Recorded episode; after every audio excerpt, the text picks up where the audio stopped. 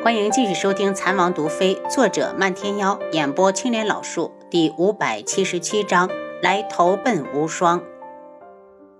花希墨点了下头，轻声道：“秋雅，你能说说以前吗？你放心，我们只是在这里住一晚，明日我就带你回古武门。”荣秋雅有些为难：“这是我的秘密，我能不说吗？”“不能。”轩辕志打量着他，似乎在他的脸上看到了师傅的影子。他震惊不已。若此女真是师傅的女儿，为何他从未听师傅提起过？看她的年龄，应该比他要小上几岁。难道是他下山之后，师傅才成的亲？既然姑娘不说，那就留下，别走了。轩辕志阴沉着脸，身上的冷气能冻死人。花希墨叹了口气。秋雅，你忘了这一路的追杀了吗？如果你不说，我们就解决不了问题，找不到背后之人。难道你想后半辈子都这样过吗？荣秋雅垂下头，在抬头时，眼睛里已经有了诗意。西莫，你们真的都是好人吗？我能相信你们吗？花西莫心里一疼，我想照顾你一辈子，你说我可不可信？荣秋雅脸红如血，似下了决心。那我就信你一回，反正这一路上我的命都是你救的。然后他看向轩辕志。六岁那年，我娘就死了，然后我与爹相依为命。等我八岁时，一群人闯进了我的家，杀了我的爹。当时他们要带我走时，大伯出现了，他把我救了回来，然后把我寄养在附近的尼姑庵。三年之后，也就是我十一岁，大伯突然把我接走，然后把我送到一个小山村。他说：“如果他不来接我了，也要我好好的活着。”说到伤心处，荣秋雅哭了起来。她擦了擦眼泪。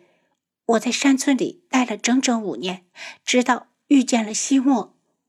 你大伯是谁？轩辕志问。九天老人。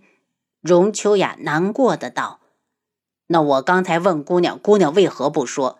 轩辕志脸色不太好，涉及到了九天老人这事儿就马虎不得。荣秋雅自嘲的道：“我敢说吗？大伯当初说他不死就来接我，可五年都过去了，他也没来。他怕是已经凶多吉少。”轩辕志冲过来，一把攥住荣秋雅的手腕：“九天老人真是你大伯，你没说谎。”花希墨赶紧站起来：“智王，你别吓到秋雅，她身体不好。”智，你先把手放下，有话我们好好说。”楚清瑶也道。轩辕志也知道是自己太激动了，松手后问道：“既然九天老人是姑娘的大伯，那你可知道九天宗的人都去哪儿了？还有，当初九天老人有没有和你交代些什么？”荣秋雅抱歉的摇头。没有，当时大伯什么都没说。不过最开始的时候，他好像不想把我送到山村去，好像说要把我送到他徒弟那儿去。然后也不知道为什么又没去。楚清瑶眼神一亮，那九天宗里可有姑娘认识的人，或者说九天老人的徒弟有知道你的吗？荣秋雅继续摇头。我被大伯寄养在尼姑庵之后，一年也就能见他一次，而且他从来不和我谈宗门之事。那他有没有说最开始的时候想把你送到哪儿去？楚清瑶觉得这才是关键。荣秋雅无助的低下头，我真的不知道，而且时间这么久了，就算他说了，我也早忘了。是的，哪怕大婆说了，他也未必会记得。在他的记忆里，这是五年的艰难度日，每一天他都要上山找野菜、采蘑菇，拼命为了自己一日三餐努力。那姑娘身上可有什么信物？轩辕志觉得师傅不应该如此大意。荣秋雅真的是他侄女，他必定会留下什么线索。被他一提醒，荣秋雅从领口扯出一条红绳，红绳上系着一块羊脂暖玉，说道：“这是大伯教给我的，不知道有没有用。”轩辕志只看了一眼，眸色就是一变。能麻烦秋雅姑娘摘下来吗？好。荣秋雅淡笑如花，小心地端暖玉从脖子上摘下来，然后向轩辕志递过来。轩辕志一把攥住，立刻向玉的后面看去。当他看到细小的“九天”两个字时，顿时心潮澎湃起伏，眼眶发酸。师傅，你到底在哪里？这块玉他在师傅那里看过，师傅曾经说过，这块暖玉是九天宗的镇宗之宝，能够改善经脉，增强体质。然后在他练剑的时候，师傅就坐在玉兰树下，在玉上刻下了两个字。许久，他才从悲伤中回神。秋雅姑娘，我想知道九天老人的下落。他瞪着双眼，握玉的手在不住的抖。荣秋雅愣住，她也不知道啊。如果她知道，和花希墨走的这一路，早去找他了。我不知道，他道。那姑娘还能找到当初的尼姑庵吗？轩辕志问。荣秋雅咬了咬唇，她毕竟在那里生活了三年，自己记得那里。看到他点头，轩辕志道。姑娘，今日休息一晚，明日我们去安堂。之王，我相信秋雅所说绝对是真。花希墨替荣秋雅委屈，她只是个手无寸铁的柔弱女子，哪有那么多的坏心眼儿？花希墨，本王有分寸。轩辕志不满的道。荣秋雅见轩辕志没有把暖玉还回来的意思，大着胆子道：“王爷，你能把玉佩还给我吗？”那是我大伯留给我的东西。轩辕志犹豫了一下，将玉还给他。楚清瑶见气氛有些尴尬，招呼大家开始吃饭。这顿饭大家都吃得心不在焉，特别是轩辕志，总是在想师傅当年到底遇到了什么事，为何宁愿把侄女扔山村里去，也不来找他。楚清瑶料定荣秋雅十有八九是真的，只差去尼姑庵确认。荣秋雅放下筷子，问道：“你们问了我半天，还没告诉我你们和我大伯是什么关系？”本王是九天老人的弟子，姑娘放心，我不会害你的。”轩辕志道。荣秋雅笑起来：“那我就放心了。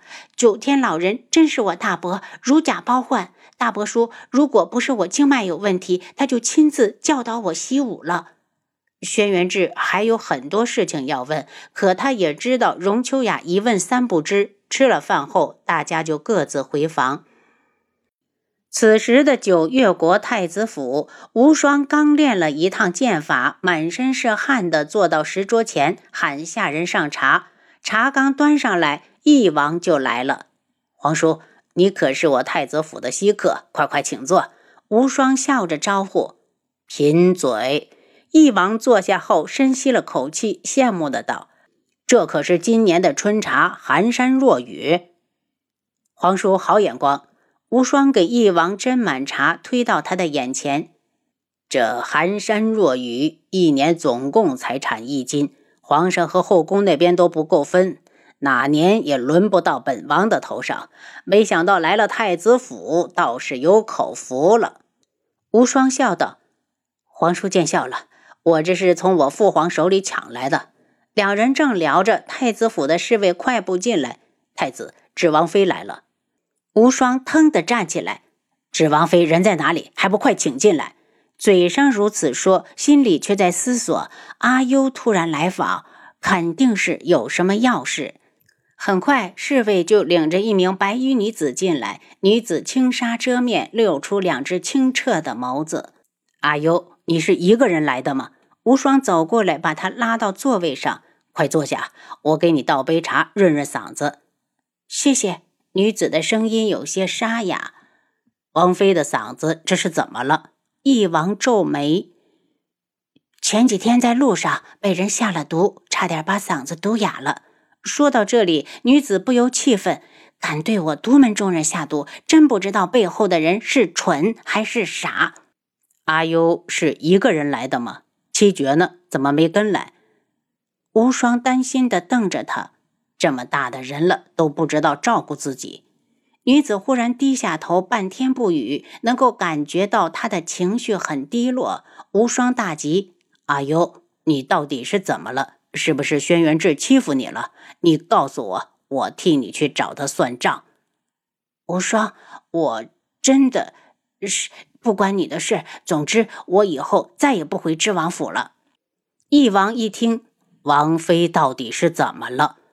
女子冷笑。别问了，你们就让我在这里待一段，等气消了，我就回独门去。无双，行不行？只要阿优喜欢，住一辈子都行。无双赶紧道。翼王看了眼两人，如果王妃不嫌弃，不如到我翼王府去住。智王妃不是告诉他无双有了喜欢之人吗？他想借此机会好好的问问智王妃女子的情况。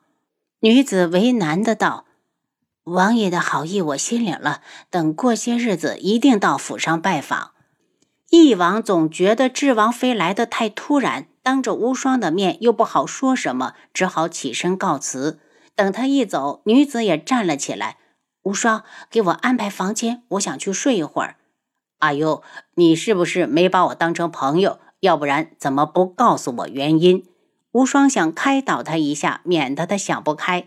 女子吸了下鼻子：“我怎么不是你朋友呢？要不然我也不会来投奔你啊！你给我点时间，等我好好想想，就告诉你。”女子往外走，无双赶紧跟上，把她送到客房。进屋后，女子忽然一把抱住他：“无双，抱抱我。”您刚才收听的是《蚕王毒妃》，作者漫天妖。演播：青莲老树。